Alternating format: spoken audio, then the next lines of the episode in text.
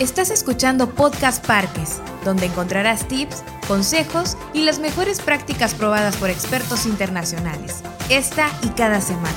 Ahora con ustedes, sus anfitriones Luis Roman y Victoria Martín.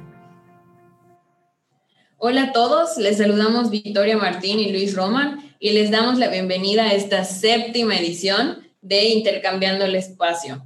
Este es el podcast sobre parques urbanos y espacios públicos de Conexión NPR. Así es, Victoria. Buenas tardes a ti y a todos los que nos escuchan. Estamos muy contentos de poder compartir con todos ustedes y nuestro invitado especial este podcast sobre la maravillosa intervención que ha llevado la ciudad de Bucaramanga en Colombia en términos de sus espacios públicos y que nuestro invitado ha sido responsable en mucho directo de esto. Hoy vamos a hablar de cómo los espacios públicos requieren vida, requieren comunidad y una buena intervención para las comunidades puede aprovecharse al máximo. Recuerden que estamos desde la asociación esperando eh, poder eh, ofertarles los mejores contenidos y productos educativos para mejorar su desarrollo profesional. Pueden entrar a nuestra página www.anpr.org.mx. Tenemos recursos eh, gratuitos para todos nuestros públicos. Este podcast que eh, semanalmente se edita. Tenemos también nuestra sección de blog, la revista Parques, eh, estudios que hemos publicado. En fin, una serie de informaciones que seguramente les podrán ser muy atractivas. Invitamos a todos a que nos acompañen a visitarla en eh, Victoria. Hoy tenemos con nosotros a una persona que con su equipo trabaja realizando laboratorios urbanos a través de actuaciones de urbanismo táctico y placemaking. Nos acompaña Iván Acevedo Gómez. Él es maestro arquitecto superior español y arquitecto colombiano. Es socio fundador de Iván Acevedo Arquitectura y Urbanismo y es también director del taller Lab Profesional de Arquitectura Pública del gobierno de Bucaramanga en Colombia, también conocido como colectivo Tabú. Es importante mencionar que desde el inicio de su carrera, Iván ha estado involucrado con el desarrollo de proyectos públicos con gran impacto social, todo esto integrando soluciones amigables con el medio ambiente. Iván ha sido y seguirá siendo activista de proyectos arquitectónicos y urbanos con búsqueda y desarrollo de innovación social, ambiental y constructiva. Iván, bienvenido, qué gusto poder compartir este espacio contigo. Muchas gracias, Victoria, muchas gracias, Luis, por esta invitación a la Asociación NPR y aquí dispuesto a dialogar con ustedes. Bueno, pues para poder iniciar esta conversación y para contextualizar acerca de esto y que las personas que nos escuchen conozcan un poco más, podríamos empezar hablando acerca de la ciudad de Bucaramanga. ¿Dónde está situada? ¿Cuál es su tamaño? Pero lo más importante, ¿cómo la encontraste al llegar? ¿Con qué espacios y servicios públicos ya contaba? Bueno, Bucaramanga eh, está ubicada en nororiente de Colombia, hace parte de la cordillera oriental sobre los Andes. Eh, estamos próximos a Venezuela, mm, en realidad está Bogotá en el centro, luego viene al oriente Bucaramanga y por último está Cúcuta, que es la ciudad fronteriza. Por tanto, es una, es una ciudad de 600 mil habitantes aproximadamente. Su tamaño del área metropolitana que lo aglutinan otras poblaciones próximas eh, suman más o menos unos 1.300.000 habitantes aproximadamente.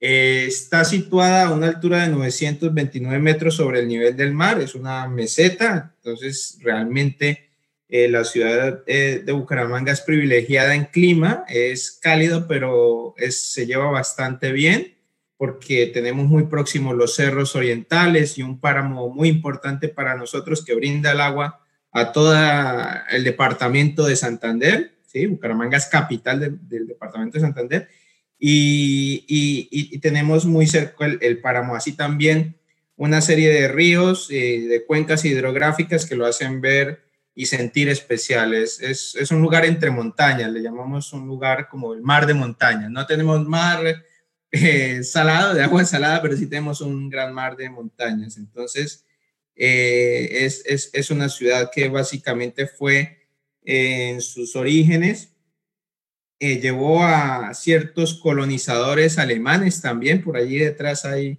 unas historias interesantes y que gracias a su empuje también viene a ser como muy, muy cercano a lo que puede ser también los antioqueños y Medellín, ¿no? Que Colombia siempre conoce Bogotá, Barranquilla, Cali, Medellín y poco más, ¿no? En, esto que les puedo decir para ubicarnos un poco, pues eh, Medellín es la capital del noroccidente de Colombia y Bucaramanga es la capital del nororiente colombiano.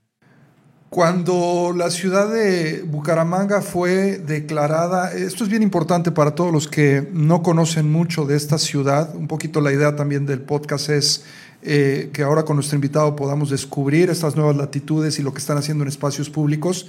Bucaramanga fue declarada eh, como una ciudad eh, competitiva para estudios de crecimiento dentro de la parte del Banco Mundial, como la ciudad más próspera de América Latina y ejemplo para el mundo.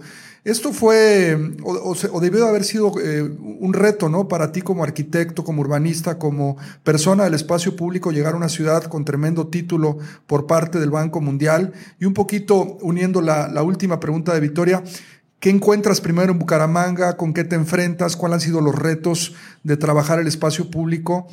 Más adelante profundizaremos en los proyectos específicos, pero eh, sin duda debió ser eh, un reto importante en tu carrera, ¿no?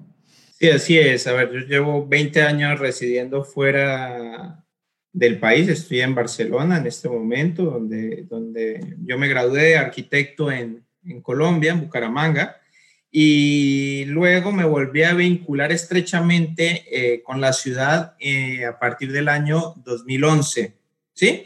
Y a partir de ese momento vi unos cambios, unos cambios que no eran muy positivos en el aspecto urbano, todo lo contrario, eran muy negativos porque hubo una explosión demográfica gigante eh, con una bonanza económica que llevó a un crecimiento eh, desmesurado y, también de cierta manera desordenado. Entonces, al llegar nuevamente a la ciudad después de más de una década, pues el impacto fue negativo. Esto llevó a que precisamente la reflexión interior fuera cómo llegar no solamente a, trabajar desde lo privado como arquitecto, sino eh, con, con equipos locales, sino también desde lo público con la intención de aportar todo lo que he podido aprender en, en Barcelona, específicamente donde ha sido mi desarrollo y aprendizaje profesional, cómo esa integración de equipos multidisciplinares hacen ricos un proyecto para producirlo, ¿sí? Entonces es, es el conjunto de las personas, los, los que, de la unión de las personas y de sus pensamientos y saber en la que hacen, lo que hacen la riqueza de los proyectos. Entonces Bucaramanga era conocida como la ciudad de los parques. Bucaramanga tiene 400, va a cumplir 400 años en, en, en, breve, en año y medio, aproximadamente dos años, cumple, cumplirá 400 años. Y la ciudad está conocida como la ciudad de los parques y tiene más de 200 parques, cerca de 230 parques. Ahora los hemos incrementado y lo que sucedía es que prácticamente todo estaba en el abandono, ¿sí? Llevábamos 30 años de, de abandono total, básicamente cualquier eh, no solo de parques, sino de los espacios públicos en general estaban totalmente abandonados. Hubo una, unas buenas intenciones eh, desde hace precisamente prácticamente como 10 años en organizar la normativa territorial para reordenar también todo el territorio y todo el, el ámbito de la ciudad. No obstante, cuando hay la oportunidad, existe la oportunidad de trabajar con el gobierno de la ciudad hacia el año 2016, pues se abre esta expectativa de hacer un equipo colaborativo que lo hacemos arquitectos, ingenieros de todas las categorías, civiles, hidráulicos, electricistas, trabajadores sociales que trabajan de la mano con nosotros. O sea, uno de los criterios que les puedo compartir que que merece, se merece tener en cuenta en el caso latinoamericano, porque cada, cada situación es muy diferente, pero lo que le pasa a Colombia y a, los países próximos a nosotros es que la arquitectura social, la arquitectura o el urbanismo vivo como tal, lo que nosotros debemos llevar a volcar nuestro trabajo hacia la sociedad más vulnerable, debe ir acompañada de aspectos de co-creación, co-desarrollo, que van seriamente ligadas al trabajo social. ¿sí? Entonces, eh, la ventaja de Bucaramanga es que también es, aparte de tener un, gran, un, gran núcleo de emprendedores, de empresarios del ámbito nacional e internacional que son bastante destacados, también se caracteriza por ser una ciudad académica, una ciudad de estudiantes. Entonces, muchos estudiantes del norte de Colombia vienen y del oriente, de los llanos, vienen hacia, hacia la ciudad a estudiar y esto lo hace que sea también un polo importante del conocimiento.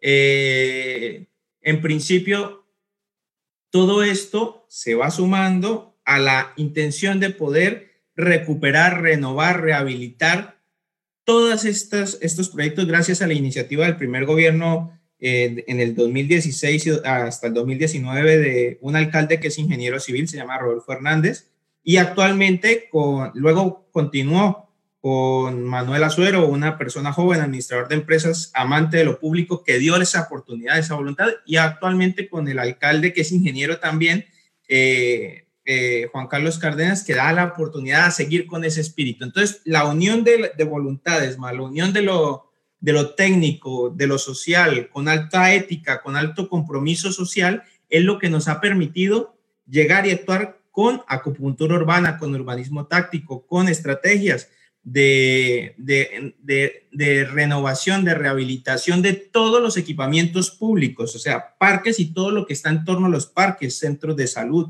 salones sociales, todo esto que ya estaba construido, pero que estaba en absoluto estado de abandono. Eran muchos insalubres, con decirles que podríamos llegar a colegios que tienen colegios públicos con muy buen nivel académico, pero con unas, eh, unas instalaciones constructivas pésimas. Tanto era mejor una cárcel que no los colegios. Entonces, eh, ¿cómo es posible? No? Imaginémonos si logramos dotar a, toda la comunidad estudiantil eh, del ámbito público, las instituciones, públicas de equipamientos para la educación de alta calidad y tratar todo ese entorno de los colegios como parques. Entonces ahí también entramos en, este, este nuevo proceso con, con el actual gobierno de que lo que debíamos era ahora pasar al siguiente nivel, pasar de los parques, de los centros de salud, de los centros sociales, de los centros comunitarios, de las ágoras, de barrio, de comunas, a otro aspecto que es la parte del tejido educativo, ¿no? Entonces, recuperarlos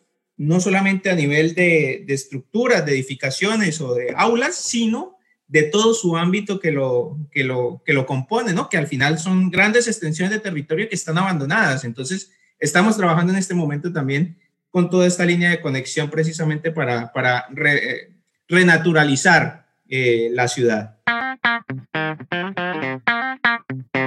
Presentamos Conexión ANPR, la comunidad de profesionales en parques y recreación de América Latina en línea, donde podrás fácilmente construir y mejorar tus habilidades profesionales como nunca lo hubieses pensado. Crea y comparte tu perfil profesional mientras conectas a través de los directorios con otros profesionales como tú. Pregunta, opina y adquiere conocimientos a través de los foros de discusión. ¿Estás buscando contenido para mejorar tu práctica profesional? Lo puedes hacer a través de la biblioteca digital o a través de la sección de webinars, podcast y revista Parques. Si estás buscando u ofertando trabajo, en el Centro Profesional de Carrera podrás publicar tu currículum u hoja de vida, buscar las mejores oportunidades laborales en toda América Latina, encontrar al talento que tu parque o espacio público necesitan. Prueba por 30 días Conexión ANPR completamente gratis. Conexión ANPR, conectando parques urbanos y espacios públicos en América Latina. Y Iván, en esta, en nuestra edición última del Congreso Parques Urbanos que tuvimos en León, pudiste dar esta magnífica sesión acerca de este proyecto en Bucaramanga. Y durante tu charla mencionaste dos ideas que, que se me quedaron grabadas y me gustaría que pudieses profundizar un poquito más. La primera mencionaste la idea de un procedimiento de construyendo nuevos paisajes sociales y la segunda fue el recuperar y regenerar el centro urbano como un articulador del paisaje natural. ¿Me podrías pues un poquito contar acerca de esto, profundizar acerca de estas dos ideas y sobre todo hacer hincapié en dónde podemos iniciar nuestro trabajo en nuestras comunidades? Sí, pues te agradezco, Victoria, que hayas estado tan atenta a la charla, primero que todo. Eh, en realidad, sí, el, trabajo de co-creación, de codiseño que hacemos con nuestro equipo de arquitectura, de trabajadores sociales e ingenieros principalmente, eh, lo conformamos con un procedimiento que le llamamos construyendo paisajes, nuevos paisajes sociales, que lo que trata es tener básicamente una máxima inclusión de las personas. Máxima. Que habían hay recursos de ley que hacen procesos participativos, pero la gran mayoría cuando yo los veía, cuando los veíamos, estos eran de, papel mojado, eso no era nada cierto de lo que hay ahí y, mirabas tal vez tanto en países europeos, en algunos, y no solo en América y Latinoamérica, sino en otros lugares, que no había trasfondo, era como un, un requerimiento legal para solicitar de pronto una ayuda económica y o poder invertir, y esto no es así. Entonces, eh, nuestro caso fue de alta conciencia y lo que hicimos fue garantizar precisamente la inclusión máxima de la sociedad, identificar aquellos líderes eh, sociales que estaban invisibilizados, porque normalmente lo que encontramos en los barrios y en las comunas es que los líderes comunitarios pertenecen a un partido político, por tanto, se dedican a conseguir votos al político de turno, que por tanto normalmente tiende a ser corrupto. ¿Sí? Entonces, eso es una red que había de alguna manera que eh, desmontar desde lo, desde lo público, desde, lo, desde, lo, desde el activismo, pero desde la alta ética. Y en este sentido, el trabajo social permite que haya ese vehículo de comunicación entre el Estado, el técnico, sea arquitecto, ingeniero, y eh, la, misma eh, la misma comunidad. Entonces, logrando esto, podemos integrar más actores, los gremios, podemos eh, integrar también a todas las academias, practicantes, a los tecnólogos. En, hay, un, hay, un, hay una institución muy importante en Colombia que se llama el SENA, que es el Servicio Nacional de Aprendizaje, y eh, produce prácticamente todo el, los técnicos, técnicos profesionales que están trabajando en gran cantidad en el país. ¿sí? Es, es, una institución muy fuerte, muy, muy buena de admirar y ellos también hacen parte de este, de este equipo con nosotros. Entonces, ya teniendo todo este componente, lo que hacemos es que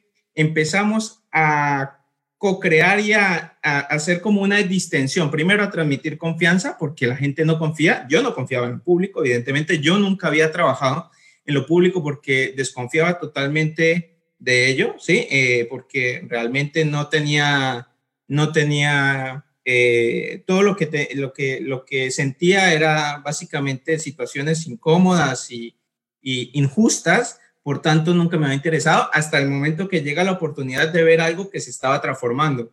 En ese momento es cuando llegamos ya, actuamos a través de lo público, pero cuando vamos a la comunidad garantizamos esos procesos de co-creación con perspectiva de género. Y es ahí donde salen las mujeres especialmente como grandes líderes de sus comunidades que estaban invisibilizados por los hombres normalmente politizados, por decir algo.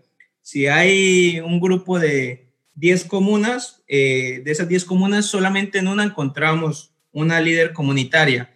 Y, y, y, también casualmente cuando íbamos a, la minucia, la garantía también de, de esa honestidad, por así decirlo, de ese trato que tienen los líderes comunitarios con los demás, estaba visibilizado en positivo con las mujeres, pero con los hombres casi nunca, muy raro, ¿no? Era encontrar un, hombre realmente con una línea honesta de, trabajo, era, toda era interesada hacia, lo, hacia los votos, hacia, hacia poder tener un cierto control de su sociedad y a transmitir otras cosas. Entonces, todo esto ha ayudado precisamente a que la gente tenga capacidad de pensar y analizar y reflexionar por sí, por sí misma, que no lo habían tenido porque simplemente habían roto toda la cadena de confianza.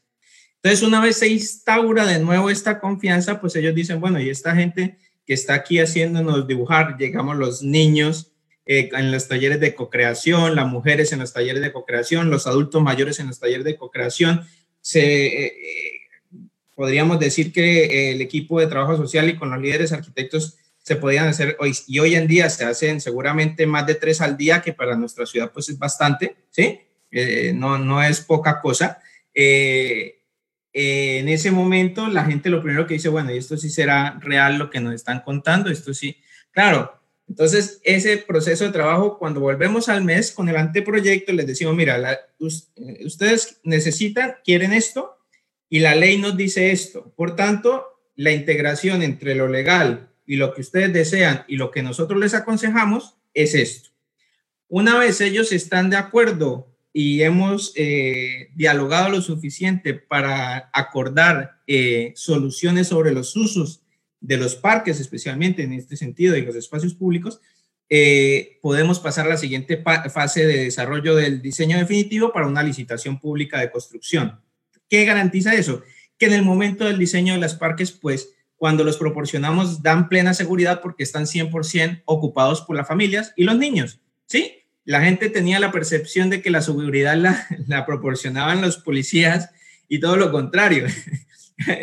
normalmente eh, lo que ocurría era que cuando había tal vez un puesto de policía en la mitad del parque, pero el parque curiosamente era inseguro por diferentes puntos, ¿sí? ¿Por qué? Porque había falta de iluminación, porque los equipamientos para los niños eran pésimos o estaban fuera de funcionamiento, porque no había oportunidad para niños de 0 a 5 años, ¿no? Entonces incorporamos en esos procesos todo lo que tiene que ver con eh, actividades para la primera infancia. Eso es básico para poder realmente garantizar el uso, el uso familiar. Entonces, el conjunto de, de actuaciones nos lleva a eso. Algo también importante es que cuando había ese dominio de, de, lo masculino, entre comillas, sobre, sobre, sobre lo femenino, ¿no? La gente, incluso los técnicos, compañeros, decían, no, pues hagamos canchas de fútbol, ¿sí? Un, un terreno bueno, entonces la primera reflexión era, no, hombre, espera un momento, si enfrente tienes una cancha de fútbol, mejoremos esa cancha de fútbol que está deteriorada y aquí ese espacio que, que tú lo quieres para 22 personas, vamos a hacerlo para 500 personas de esta otra manera y tal vez esa cancha que tú requieres la necesitan solo niños para que jueguen unas canchas de minifútbol y el resto del espacio se reporte para el adulto mayor, para hacer ejercicio de correr para la bicicleta y de esa manera hemos tejido un diseño realmente sólido y competente para, para, para las personas. Esto apoyado e integrado evidentemente con todas las secretarías de, la alcaldía de, de, Bucaramanga en este caso y eh, eh, con profundo apoyo también de alumbrado público, ¿no? Hay que, hay que, es importantísimo garantizar la, renovación del alumbrado público en todos los equipamientos porque esto también es una, es una necesidad imperante. Entonces, llegamos, por ejemplo, al par, en un caso específico, el Parque Lineal del Río del Oro, que está ubicado al noroccidente de la ciudad. Es un parque de cerca de 3.7 hectáreas. Ese parque eh, estaba, estaba funcionando solamente una de las tres, de los tres campos de fútbol, dos campos de fútbol más dos pistas polideportivas y funcionaba uno en pésimo estado. Entonces, el resto del territorio, que era prácticamente el 60% del, del terreno, estaba en pleno abandono y no podías permanecer después de las 4 de la tarde porque tu vida corría peligro. Nosotros eh, entramos en, este, en el proceso de renovación con trabajo social y finalmente, eh, una vez construido, eh, encontramos personas a la 1, 2 de la mañana jugando como si fueran las 3 de la tarde, las 10 de la mañana de un sábado. Encontramos personas de alto nivel socioeconómico que bajaban desde la meseta al río a, con sus familias a conocer el parque. Entonces, es la integración total, por eso le llamamos el espacio público la piel de la democracia. Es el único lugar donde nos podemos y nos debemos sentir como iguales y es donde deben estar las máximas y mejores inversiones para todos, ¿no? Así garantizamos un, buen reflejo de nuestras capacidades. Esto por esta parte. En cuanto al plan centro, el plan centro es básicamente porque mm, en el caso de nuestra ciudad necesitamos revivirlo, ¿sí? recuperarlo, rehabilitarlo. Y hemos hecho ya unas pequeñas actuaciones que nos permitirán poco a poco, con acciones de acupuntura urbana también y de, urbanismo táctico que tenemos en diferentes grados de, de, de actuación, conectar dos subcentros eh, con el centro de la ciudad y luego extendernos hacia el norte y sur. O sea, la, la, idea es trabajar con el centro histórico, trabajar con algo que le llamamos el distrito de artes, que corresponde a básicamente a trabajar sobre el entorno cultural existente, sobre el espacio público y los parques para conectarlo al centro histórico. Y luego con el subcentro ya de donde está eh, la zona más privilegiada, por así decirlo, de la ciudad para de alguna manera tejer peatonalmente todo el territorio. De esta manera, pues, garantizaríamos esta primera construcción de lo, de lo colectivo y, y después continuar hacia el norte y sur que, que, que, que lo necesitan de forma inminente. La idea con esto también es estructurar todo lo que tiene que ver con los tejidos ambientales, ¿no? Estar, el, Bucaramanga al estar en una meseta, lo que le ha sucedido es que el cemento y el asfalto ha terminado aplastando todos los afluentes naturales, las quebradas, los ríos que venían de los cerros del oriente y pasaban hacia el río del Oro, que se llama el, río que tenemos nosotros en el occidente. Entonces, esto lo que llevó fue a, una ruptura total de, la estructura natural y ahora lo que hacemos también es esa conexión poco a poco entre diferentes eh, puntos y, estrategias para tejer este, este territorio nuevo ambientalmente. Entonces, también le llamamos eh, ciudad parque para recuperar también lo que corresponde al, a, aquel nombre que tenemos Ciudad de los Parques, pues no solamente esto, sino poder estructurar un recorrido sobre toda la ciudad que esté conectada también con eh, eh, redes de internet, puntos de internet de tal manera que con una aplicación tú puedas también incluso conocer la historia de cada parque. Eso es otra de las ideas que en este momento pues tenemos desarrollando a partir de, de unión con algún historiador de la, de la ciudad que, ha estructurado un libro de historia de los parques, pues esto también pues hace parte de, de, todo el, conjunto de la actuación, viene, viene de múltiples aspectos. Eh, fíjate, Iván, que esto, bueno, dos puntos importantísimos que acabas de tocar, que los voy a agarrar de comercial. Eh, acabamos de lanzar durante el Congreso, como bien eh, Victoria lo decía, el programa de alcaldes por los parques y es una opción que estamos promoviendo precisamente para que las ciudades se transformen en ciudades parque. Vamos a, tomar el eh, ejemplo de Bucaramanga para poder establecer los criterios que esta certificación estará eh, pidiendo que las ciudades, no solamente mexicanas, será ofertada en otras ciudades, como un ejemplo también de lo que ha hecho eh, Londres y bueno, que están siguiendo otras ciudades con este esquema. Y también comentarte que hace un par de semanas publicamos un podcast relacionado al diseño participativo. Fue muy chistoso, o ha sido muy chistoso escucharte, porque el podcast precisamente se llamó Los ocho errores o omisiones más comunes al momento de hacer diseño participativo. Y ahora que Iván nos iba narrando todo esto, para los que puedan escuchar también ese podcast, pues es la antítesis de esto, ¿no? Es lo que sí se debe de hacer. Y me parece que la historia de Bucaramanga nos muestra eh, un caso de éxito puntual en el diseño participativo y me iban cayendo este, como pedradas estos eh, comentarios que ibas haciendo y me da pie también a pues animarnos a formular ahora yo creo que los, postulados positivos, Iván. ¿Qué le dirías a una ciudad eh, latinoamericana en términos de seguir un proceso similar.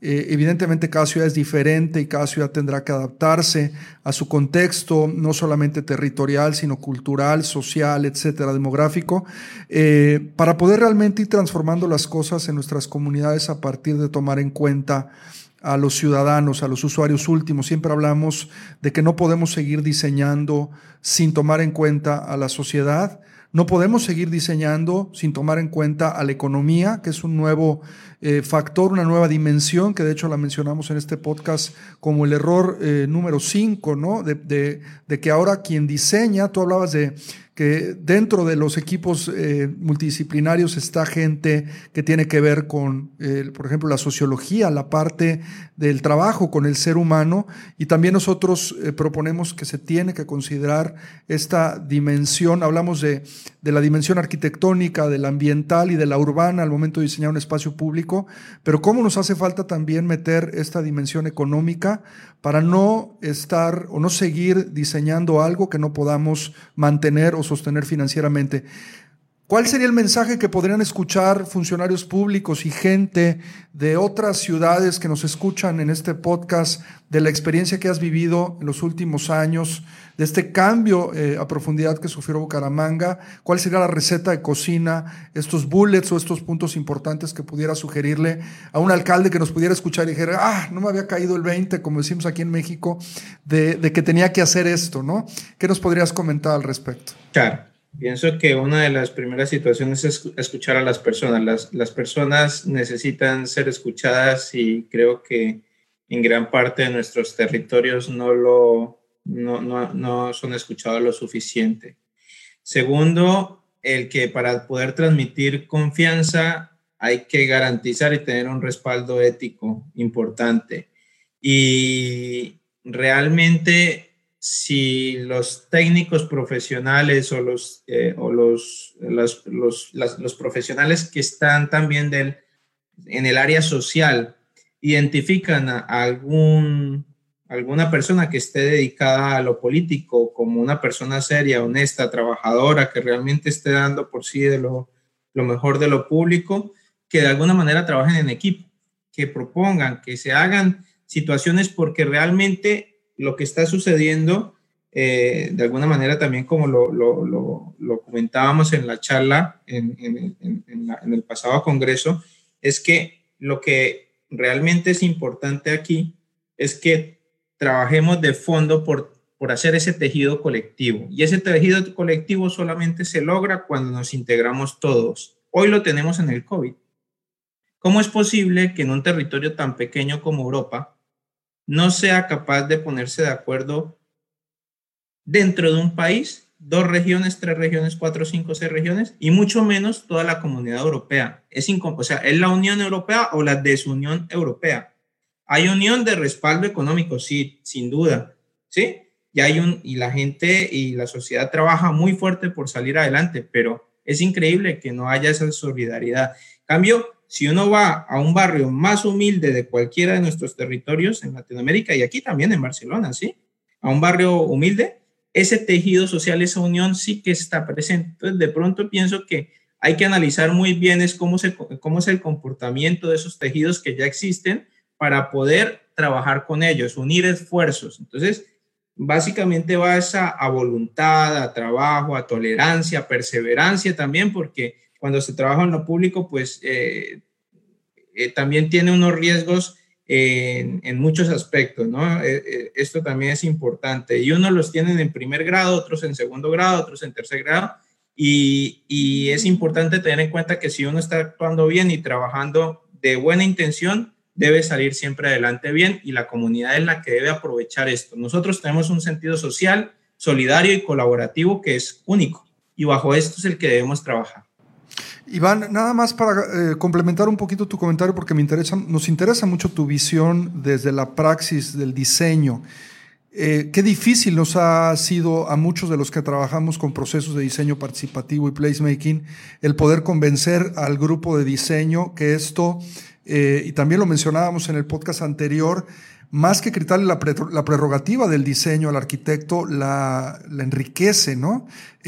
¿cómo, ¿Cómo nos hace falta también eh, que las, las, mentes brillantes, los talentos que tiran eh, por ahí las líneas, que trazan, que idean, etcétera, eh, sepan que tenemos que encontrar estas técnicas que son muchas veces científicas, si se hacen bien, como tú mencionabas hace un rato, hay algunas que son de papel mojado, tenemos que también exigirle a la autoridad y la autoridad se tiene que exigir en utilizar técnicas y organizaciones profesionales para la aplicación de las metodologías de recolección de datos, ya sea cualitativas o cuantitativas, pero al final de cuentas lo que eh, también termina mucho por pasar es que cuando ya se tiene toda la información, eh, el gran reto es cómo la traducimos y con qué sensibilidad a un diseño y cómo volvemos a la comunidad también para que la, comunidad termine validando el trabajo, que repito, no es quitarle la oportunidad al diseñador de usar su, talento, sino al contrario, de enriquecerla, ¿no? Tú eres arquitecto, tú diseñas, ¿cómo te convenciste de esto? ¿Cómo te cayó el, el 20, como decimos en México nuevamente? No, pienso que eso al final creo que a ver, no sé, uno siente como una llama interior extraña y eso es como muy personal también, ¿no? Hay que decirlo que evidentemente hay, uno lo ve en el equipo de trabajo, a veces somos, empezamos siendo siete, hoy somos cerca de 60, normalmente el promedio es 20, 30 personas, ¿sí? Más los practicantes y estudiantes que van por allí que quieren hacer alguna, alguna pasantía y uno nota que evidentemente eh, tal vez el 20% de esas personas son las que la tienen realmente de una manera natural, ¿sí?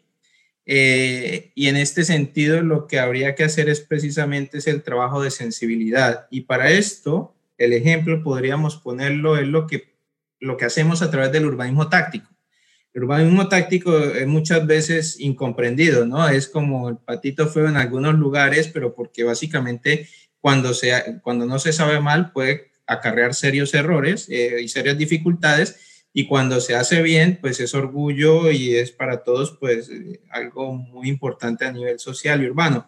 Entonces, el urbanismo táctico, precisamente cuando actuamos en, en, dos o tres fases, la primera fase es de sensibilización y de trabajo social, ¿sí? Puede ser que la actuación dure un día o 15 o un año, ¿sí?